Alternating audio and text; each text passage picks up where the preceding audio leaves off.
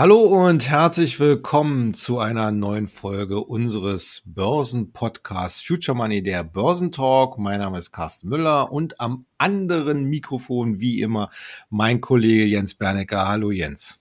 Hallo Carsten, grüß dich. Ja, die zurückliegende Woche war natürlich wieder sehr intensiv, denn wir stecken mittendrin in der Quartalsberichtssaison wenn man so mal sagt, äh, der Gesamteindruck ist schon relativ positiv. Allerdings haben wir hier schon auch bei einigen Unternehmen doch erhebliche Enttäuschung gesehen worden. Das wollen wir heute im Rahmen dieses Podcasts dann nach und nach mal ein bisschen aufdröseln.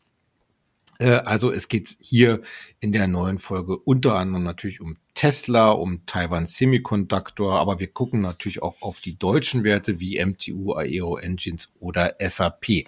Bevor wir uns aber mit den einzelnen Unternehmen beschäftigen, natürlich wie immer erst einmal eine generelle Markteinschätzung. Und da hatten wir nach einer kleinen Rekordjagd, insbesondere auch beim DAX, in den letzten Handelstagen der Woche so ein bisschen Ermüdungserscheinungen zu sehen. Also der DAX äh, zumindest am Donnerstag und Freitag etwas unter Druck. Ja, äh, Jens, dann gleich die Frage an dich. Äh, stehen wir hier vor einer Konsolidierung, Korrektur oder ist das nur mal kurzes Durchatmen und wir sehen dann hier demnächst wieder neue Rekorde? Also ich denke, der gegenwärtige Verlauf ist absolut normal. Ähm, wir haben jetzt immer noch mit einer Situation zu tun, wo wir aus dem Tal des letzten Jahres oder des Herbstes rauskommen. Und das tun wir typischen, wie soll ich sagen, Sägezahn-Manier. Man gibt drei Schritte vor und dann wieder einen zurück. Und das haben wir ja seit Oktober, insbesondere im DAX, jetzt äh, zweimal äh, gesehen. Und ähm, das werden wir sicherlich jetzt auch wieder sehen. Das heißt, wir haben jetzt ähm, äh, ein, ein, ein gutes Level erreicht. Wir sind gar nicht mehr so weit entfernt von dem, von dem All-Time-High.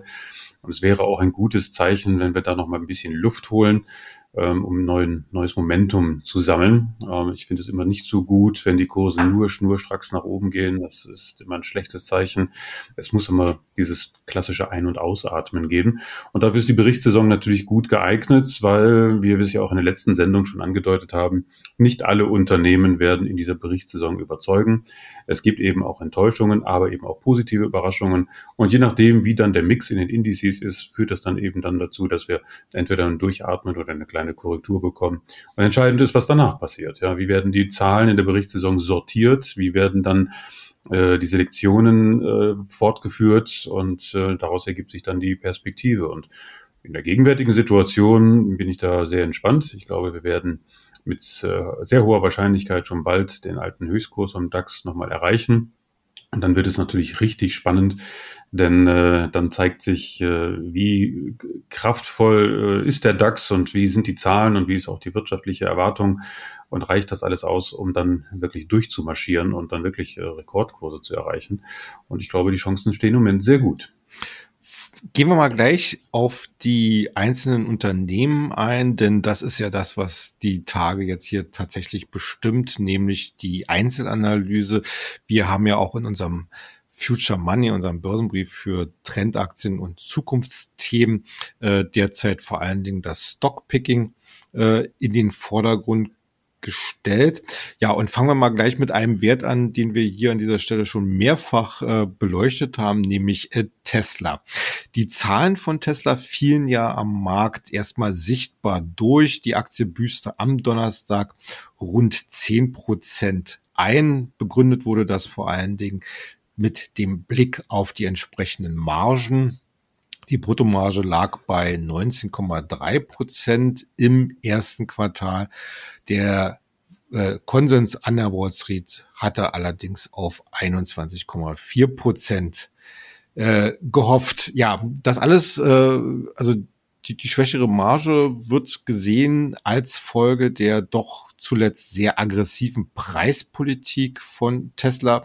Wie ordnest du das am Markt ein? Ist das eine zu riskante Strategie, die Tesla da jetzt mit seinen angekündigten Preissenkungen fährt?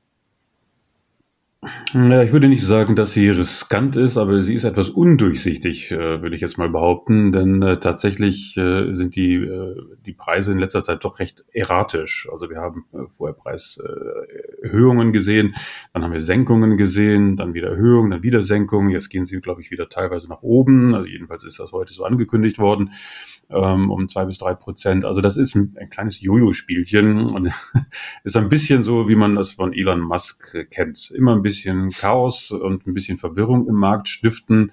Und alle achten jetzt plötzlich auf die Preise und verrätseln, was soll das Ganze? Das ist überhaupt nicht geradlinig und kon konsistent und äh, was, was bedeutet das alles?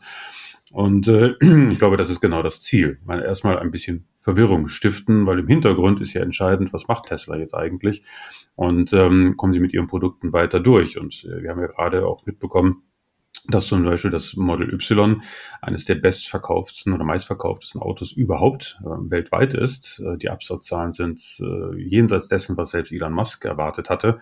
Und äh, das ist entscheidend, weil es geht natürlich auch um Marktanteile. Ähm, es gibt immer mehr Wettbewerber, es gibt immer mehr, die jetzt in die E-Mobilität einsteigen. Es gibt in den nächsten, in den nächsten Jahren eine, eine wahre Flut an E-Mobilen, dass der Verbraucher schon gar nicht mehr so richtig weiß, was, was soll er denn jetzt eigentlich kaufen. Es wird mit Sicherheit viel mehr ähm, Elektroautos oder Varianten äh, von Elektroautos geben als Verbrennerautos, weil ein Elektroauto eben auch relativ im direkten Vergleich einfach zu konstruieren ist.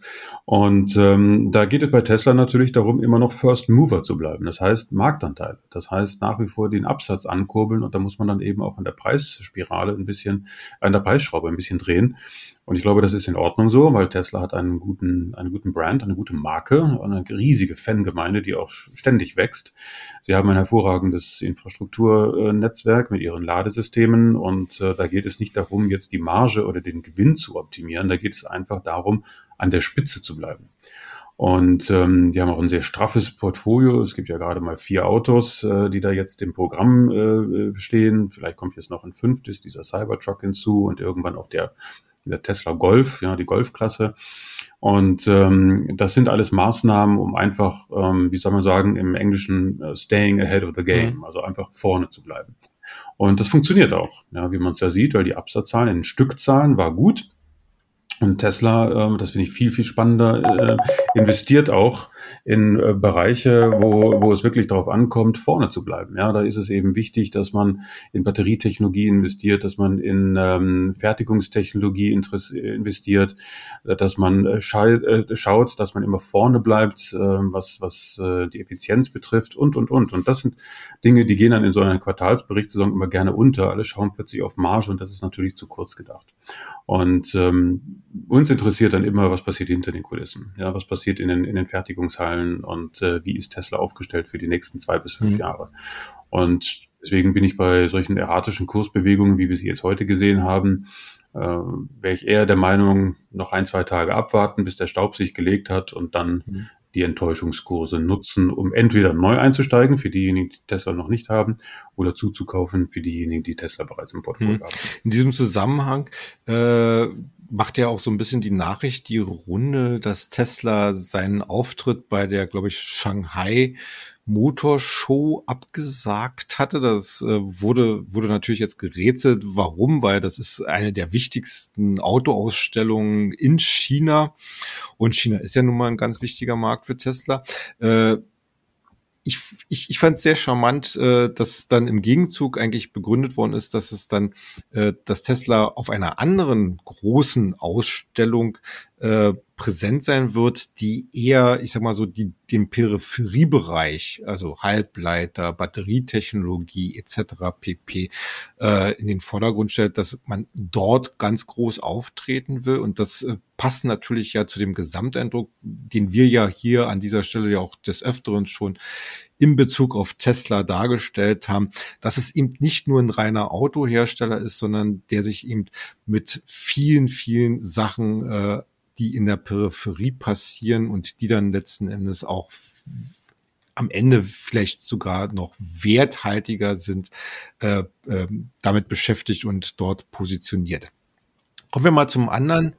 Richtig. Äh, kommen wir mal zum anderen Highlight-Wert, äh, den, den wir ja auch schon geraume Zeit begleiten, nämlich Netflix. Äh, dessen Zahlen sind auch nicht auf Begeisterung gestoßen. Hier ging es dann vor allen Dingen um die Frage, wie sieht denn das Abonnentenwachstum aus? Äh, Netflix konnte äh, ein Plus von 1,8 Millionen Abos im ersten Quartal melden, blieb damit allerdings unter den Erwartungen.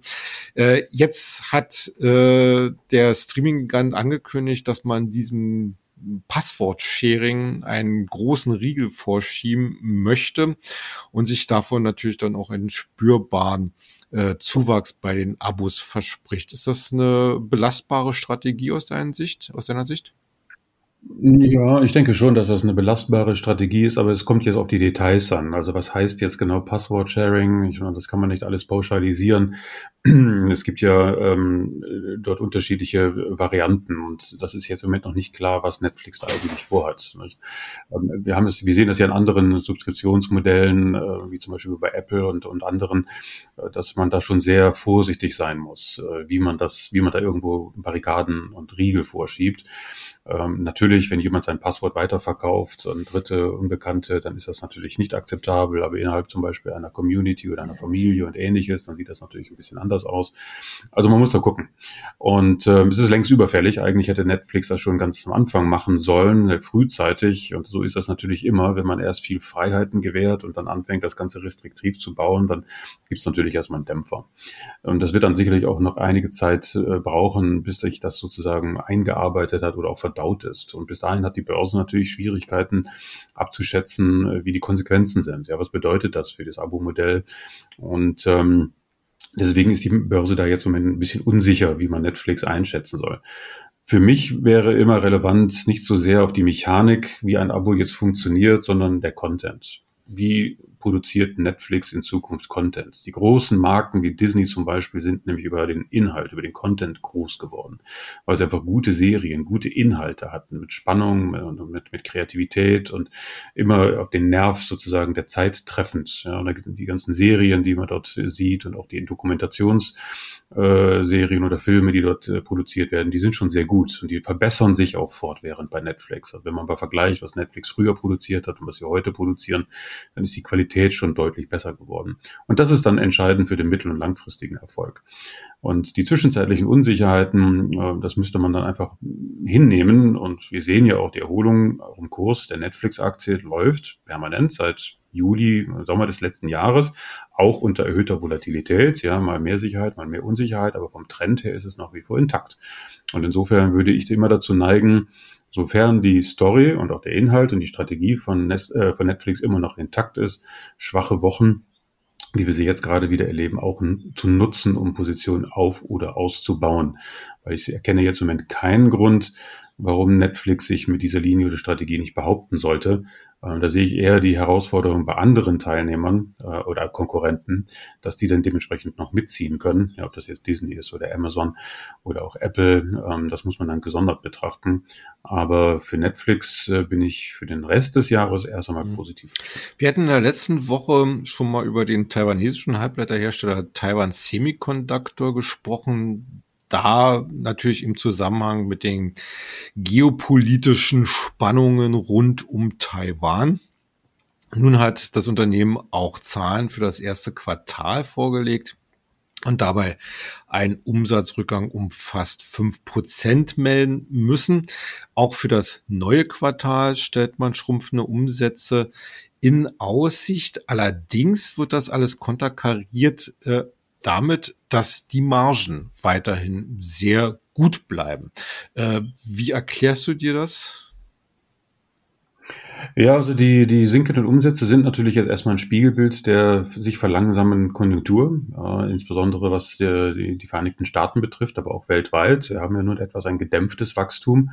Und äh, das spürt man natürlich dann eben auch im Halbleiterbereich. Und das war ja auch zu erwarten. Deswegen hatte ja im letzten Jahr schon äh, die Börse das alles vorweggenommen und äh, gesagt, oh, 23 wird es mit Sicherheit zu Umsatzeinbußungen kommen. Und ähm, das hat die Börse natürlich richtig gesehen und antizipiert. Und jetzt kommt letztendlich die Bestätigung. Dass jetzt noch ein, zwei Quartale äh, kommen werden, wo das Wachstum, also jetzt im Umsatz weiterhin verhalten ist, das, damit ist zu rechnen. Denn äh, wir sehen ja, dass die Bremseffekte in der Weltwirtschaft äh, immer noch wirken. Insbesondere, wie gesagt, bei den, in den Vereinigten Staaten. Ob das jetzt gleich eine Rezession wird oder nicht, das haben wir hier schon diskutiert, das bleibt abzuwarten. Aber die Börse hat das schon weitgehend eingepreist, deswegen war die Kursreaktion aufgrund der Zahlen auch bei, bei, bei der Aktie jetzt nicht so toll. Es äh, war jetzt nicht so, dass da irgendetwas abgestürzt ist. Und wie du sagtest, die Marge ist auch in, dahingehend entscheidend. Umgekehrtes Bild wie bei Tesla, wie eben diskutiert. Solange Taiwan Semiconductor also immer noch gut Geld verdient, kann man mit den sinkenden Umsätzen ganz gut umgehen. Und ich erwarte dann, dass die Börse jetzt so in einer Art abwartende Stellung dann läuft, dass man sagt, okay, wir warten jetzt mal, wie sich das nächste Quartal entwickelt und äh, schauen auch auf die, die, die Ausblicke. Äh, da war äh, das Management jetzt schon so ein bisschen neutral, würde ich jetzt sagen. Und ähm, das ist dann entscheidend dafür, äh, wie es dann weitergeht. Und vor allen Dingen, als äh, nicht vergessen, haben wir hier in der Sendung auch schon ein paar Mal gesagt, dass die Halbleiter eben auch eine Art Frühindikator für die gesamtwirtschaftliche Lage ist, äh, sind. Und ähm, das äh, wird sich meines Erachtens jetzt im zweiten Quartal, wird sich das konkretisieren. Äh, dürfen wir im zweiten Halbjahr oder erste Halbjahr 24 mit einer Konjunkturerholung rechnen oder nicht? Das werden äh, die Absatzzahlen oder die Ausblicke der Halbleiter als erstes signalisieren und das äh, erwarten wir mit mhm. Spannung. Wir bleiben mal im Halbleitersektor, äh, wechseln da bloß ein bisschen die Perspektive, denn auch der niederländische Ausrüster ASML hat seine Zahlen präsentiert. Die sahen auf den ersten Blick sehr gut aus. Also sowohl beim Umsatz als auch beim Gewinn lag man über den Erwartungen.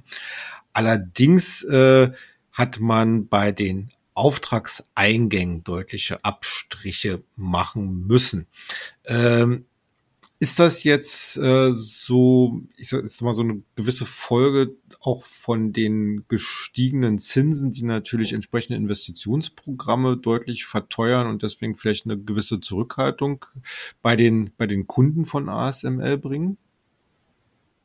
Ja, also sowohl als auch. Also ähm, das, die Zinsen sind natürlich immer überall ein Belastungsfaktor, aber das Management von ASML hat ganz klar gesagt, man, man sieht so gemischte Signale aus der Nachfrageseite, ähm, je nach Marktsegment. Und äh, das hat immer noch etwas damit zu tun, dass immer noch aufgrund dieser damaligen Lieferkettenproblematik die Lagerbestände ähm, völlig durcheinander geworfen worden sind. Ja, und der eine hat äh, viele Chips auf dem Lager, der andere nicht. Äh, und äh, wie man diese ganzen Verwerfungen jetzt langsam abbaut, das unterscheidet sich von Branche zu Branche und von Unternehmen zu, nehmen, äh, zu Unternehmen. Und deswegen sagt ASML auch ganz klar, wir können jetzt noch kein einheitliches Bild erkennen. Ja, wir sehen zwar, dass es einen Weg in Richtung Normalisierung gibt. Ja, die Nachfrage ist im Hintergrund immer noch stabil, aber faktisch durch eben die Lagerbestandsproblematik noch nicht ganz klar zu identifizieren.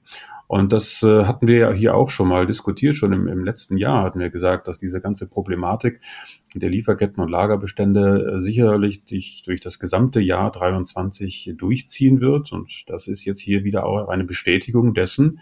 Und das gilt es einfach abzuwarten und auszusitzen solche Probleme, ähm, die ich ja immer noch als Ripple-Effekte aus der Corona-Zeit und den Lockdowns ähm, tituliere, die brauchen einfach ihre Zeit. Ja.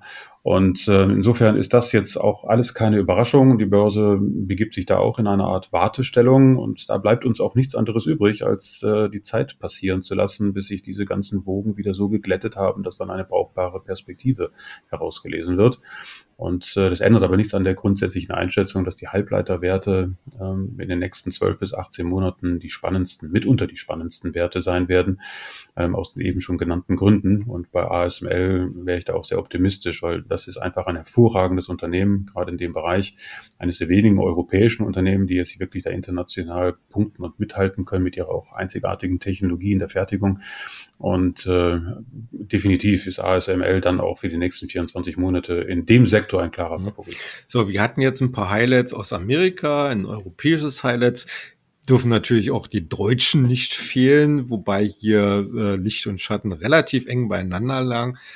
Äh, gehen wir mal erstmal zu einem doch sehr positiv überraschenden äh, Wert und zwar MTU Aero Engines. Sie hatten ja schon zum Jahres, äh, nicht zum Jahresbeginn, sondern zum Wochenbeginn äh, ihre vorläufigen Zahlen für das erste Quartal gemeldet und die sahen richtig, richtig gut aus. Also Umsatz plus 30 Prozent, äh, operativer Gewinn plus fast zwei Drittel.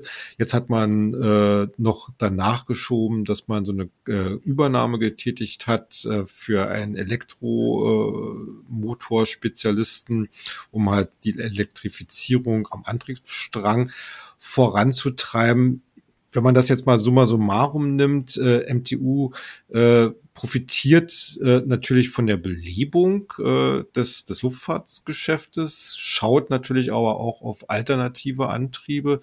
Ähm, ist diese Aktie jetzt sozusagen ein Must-Have für ein Depot? Äh, ja, kann man ruhig so sagen. Äh, wir hatten MTU ja schon direkt nach der Krise, der, Corona-Krise unter die Lupe genommen, weil ja damals alle schon gesagt haben, oh, Fliegen, äh, das wird man in Zukunft gar nicht mehr tun und die, die Welt ändert sich und alles dreht sich in andere Richtung und man hat ja dann auch der, auf der Herstellerseite auch ganz radikale Maßnahmen unternommen, wie zum Beispiel die Streichung des Riesen-Airbus und ähm, an der, an der, wo man das heute schon langsam wieder anfängt zu bereuen. Und ähm, das, äh, das ist schon klar, dass die Leute natürlich auch in Zukunft fliegen werden. Also es wird immer geflogen, ja, vielleicht ein bisschen weniger geschäftlich, aber im Tourismusbereich auf jeden Fall. Und man darf auch nicht vergessen, bei MTU ist es ja auch so, dass die nicht nur von einer Wiederbelebung der, der, der Luftfahrt äh, profitieren, sondern sie profitieren auch davon, dass ja die Umwelt äh, Auflagen, die Anforderungen an die, ähm, an die Triebwerke immer weiter verschärft werden, so wie im Automobilbereich auch. Und dann geht es darum, die Bestandsmaschinen ähm, sukzessive im Laufe der nächsten Jahre oder Jahrzehnte umzurüsten auf mehr auf effizientere Triebwerke und äh, da ist MTU natürlich ganz weit vorne. Ja, das ist für den Triebwerkshersteller natürlich super. Man ist dann auf zweigleisig unterwegs. Erstmal Renovierung des Bestands und dann eben noch Investitionen in Zukunftstechnologien. Ob das jetzt die Elektromobilität ist, vermag ich zum heutigen Zeitpunkt nicht einzuschätzen. Ich kann es mir im Moment noch nicht vorstellen, dass wir irgendwann große äh, äh, Flieger haben, die elektrisch unterwegs sind. Das da fehlt mir jetzt im Moment noch der, die technische Fantasie. Aber sei es drum, auch im kleineren Bereich und im mittleren Bereich äh, gibt es noch ausreichend Marktchancen und da äh, investiert MTU nicht ohne Grund in Emosys, das ist ja der mhm. Hersteller der äh, Elektromotoren. Und ähm, insofern ist das schon sehr, sehr zielführend und sehr, ich würde mal sagen, fokussiert. Ja, das ist ein, ein gut geführtes Unternehmen mit einer guten Produktpalette. Der Kurs erholt sich gut und rasant. Äh, noch äh, vor wenigen Monaten hatten wir Kurse um die 150 Euro, jetzt sind wir bei 240 Euro. Der Höchststand lag irgendwie bei 280, wenn ich mich richtig erinnere. Da kommen wir sicherlich jetzt auch bald hin. Also mit dem Rückenwind, den wir jetzt haben, sollten 280 Euro bis zum Sommer definitiv drin sein. Und dann wird man schauen, ähm, was dann noch die, was die Zahlen dann hergeben, ob es dann noch weitergeht oder nicht. Ja, das, das muss man dann abwarten. Also im Must-Have ist jetzt so eine Geschichte von der Story her, ja, ähm, mittel, kurzfristig oder mittelfristig ist da jetzt vielleicht noch Potenzial von ungefähr 40 Euro, dann wird es irgendwann eine Konsolidierung geben und dann stellt sich erstmal die Frage danach, äh, ist es dann noch ein Must-Have, ja oder nein? Und ich würde sagen, die Chancen stehen nicht schlecht, aber dann muss man sich das ganze Bild nochmal von vorne anschauen. Ja. Äh, wenn man das hier nochmal ein bisschen so äh, in in Relation setzt, was die Ergebnisse eigentlich von MTU äh, im letzten Quartal bedeuteten. Äh, ich habe mir das nochmal kurz aufgerufen. Also wir haben im EU OEM-Segment, also im Prinzip neue Turbinen, hatten wir einen Umsatz im Bereich von 550 Millionen Euro und im Wartungsgeschäft, äh, wie du ja auch gerade gesagt hast, also das, das äh, nicht nur Wartung, sondern natürlich auch Modernisierung über eine Milliarde Euro. Also da sieht man schon, wie die Relation äh, äh, funktionieren und das äh, MTU in der Hinsicht ja auch durchaus einen Vorteil hat gegenüber anderen Herstellern, weil sie eben auch so ein starkes Wartungsgeschäft und Modernisierungsgeschäft haben. Kommen wir mal zu einem Wert, der im Gegenzug richtig enttäuschte, nämlich Sartorius, Laborlieferant, der natürlich in seinen letzten Jahren einen richtigen Höhenflug erlebt hatte, weil er eben auch äh, in der Corona-Pandemie dazu äh, diente, eben entsprechende Inkredenzien für Corona-Tests etc. zu liefern. Und äh, jetzt hat man Quartalzahlen rausgebracht, die insbesondere beim Auftragseingang ein deutliches Minus von 22 Prozent aufzeigten und äh, letzten Endes dadurch auch natürlich einen weiteren Ausblick hat zweifeln lassen. Äh, die Corona-Story bei Sartorius denke ich mal, da sind wir uns einig, die ist komplett vorbei. Äh, Gibt es denn trotzdem irgendwelche positiven Perspektiven, wo man sagt, okay, der Absturz für die Aktie oder in der Aktie könnte vielleicht Anlass dazu bieten, sie mal ein bisschen näher zu betrachten äh, für späteren Turnaround? Ja, leider fehlt es ja genau an solchen Perspektiven in den Aussagen. Also wir haben bei Sartorius eben einmal das äh, nicht mehr vorhandene Corona-Geschäft, äh, aber wir haben auch dort die Situation, dass die Kunden von Sartorius eben auch noch ihre Lagerbestände abbauen. Und das ist genau das, was wir immer noch sehen. Wir haben es eben schon ange äh, angedeutet.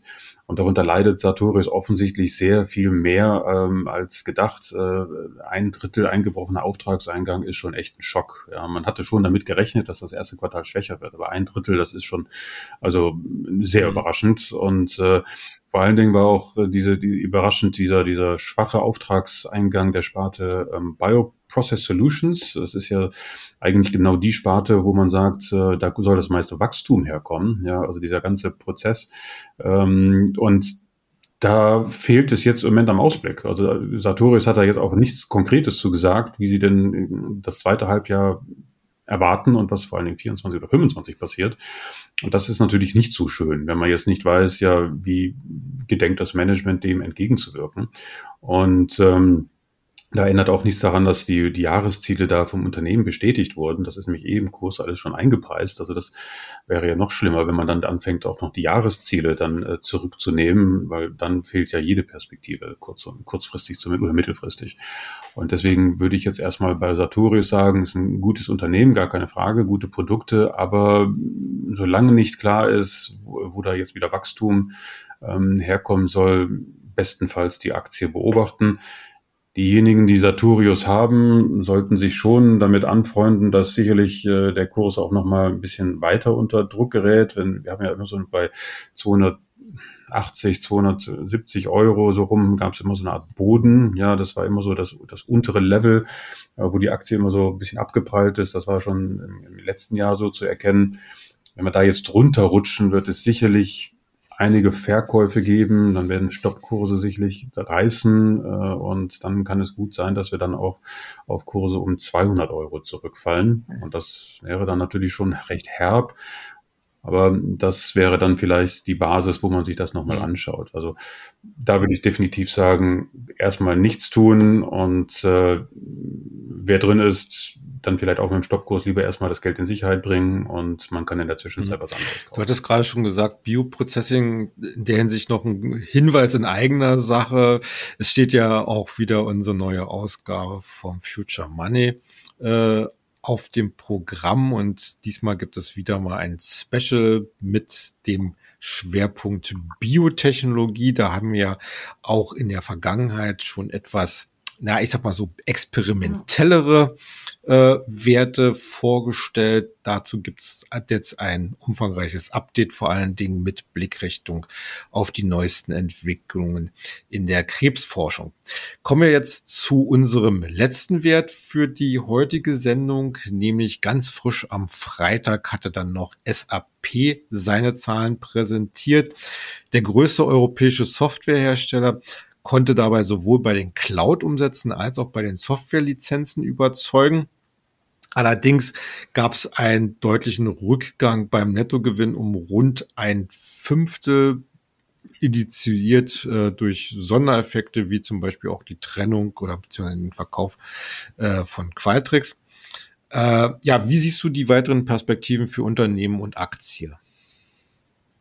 Also der Markt fokussiert sich hier ganz klar auf äh, das, das, das Cloud-Segments und äh, das ist auch gut, dass in anderen Bereichen da ein bisschen der, der, ja, der Fokus nochmal neu ausgerichtet wird. Äh, die Stimmen auch an der Wall Street von Goldman Sachs zum Beispiel und ähnliches sagen. Also man ist optimistisch, was SAB betrifft, weil das Cloud-Geschäft äh, da ausreichende Perspektive bringt. Aber die Situation bei SAP war ja letzter Zeit eher auch eine, eine Frage der Führung. Ja, bei SAP hat es ja im Management da erhebliche Turbulenzen gegeben, mal so, mal so. Und es war nicht ganz klar, äh, wer jetzt eigentlich da in Zukunft die Zügel in der Hand hält. Und dann noch bleibt. Es hat ja schon einiges an Wechsel gegeben. Und äh, das führte dann eben zu einer gewissen mhm. Orientierungslosigkeit. Und das haben wir ja auch bei SAP in den letzten Jahren gesehen. Also die Volatilität für einen solchen Wert ist schon echt beachtlich. Also man hat ständig Schwankungen zwischen 80 und 130 Euro. Und zwar in ganz erratischen mhm. Bewegungen. Äh, und von Trend kann da keine Rede sein. Also das ist wirklich wie, wie, wie, wie ein Flummi, den man irgendwo fallen lässt. Ja. Und äh, jetzt sind wir gerade wieder auf Erholungskurs. Und äh, wenn das Cloud-Geschäft weiterhin überzeugt als stabiler Eckpfeiler und mit ausreichenden Wachstumsperspektiven, haben wir zumindest wieder mal die Chance, in Richtung 130, 135 Euro zu kommen. Und danach wird es dann eben ankommen, wie fokussiert ist SAP? Ja, das sehen wir im gesamten Technologiebereich. Es, es muss einen klaren Fokus geben mit klaren Schwerpunkten, ähm, damit man erkennt, was ist die Strategie des Unternehmens für die nächsten fünf oder zehn Jahre. Auf vielen Hochzeiten zu tanzen ist immer riskant, weil man nie genau weiß, äh, wie die Gewichtung äh, da, ausschaut und wie die Ertragskräfte sich da verteilen. Und das mag die Börse gar nicht. Also je klarer, desto besser. Und ähm, das mutet man SAP jetzt zu. Und äh, wenn das Cloud-Geschäft, wie ich es gerade sagte, sich dazu etabliert, dann kann ich mir auch im Laufe des Jahres 24 äh, gut vorstellen, dass wir dann Kurse weit jenseits von 130 Euro bekommen. Ähm, das ist durchaus denkbar, aber das muss man Step by Step nehmen. Ja, das werden wir dann sehen. Aber zumindest jetzt mal äh, ist SAP gut positioniert, um, wie ich es eben sagte, Kurse von 135, vielleicht auch 140 Euro das kann ich mir da schon vorstellen im Laufe des Jahres. Okay. Ja, dann an dieser Stelle herzlichen Dank für deine heutigen Einschätzungen. Wie gesagt, wenn ihr den Future Money noch nicht kennt, dann nutzt doch unser Angebot für ein kostenloses Probeabo, natürlich komplett unverbindlich für vier Ausgaben. Die Einzelheiten wie immer in den Shownotes beziehungsweise auf unserer Internetseite future-money.de. Ansonsten von meiner Seite herzlichen Dank fürs heutige Zuhören. Wir wünschen euch natürlich eine erfolgreiche Woche und hoffen, dass ihr dann beim nächsten Mal wieder einschaltet. Bis dahin, macht's gut. Tschüss. Ja, tschüss auch von meiner Seite.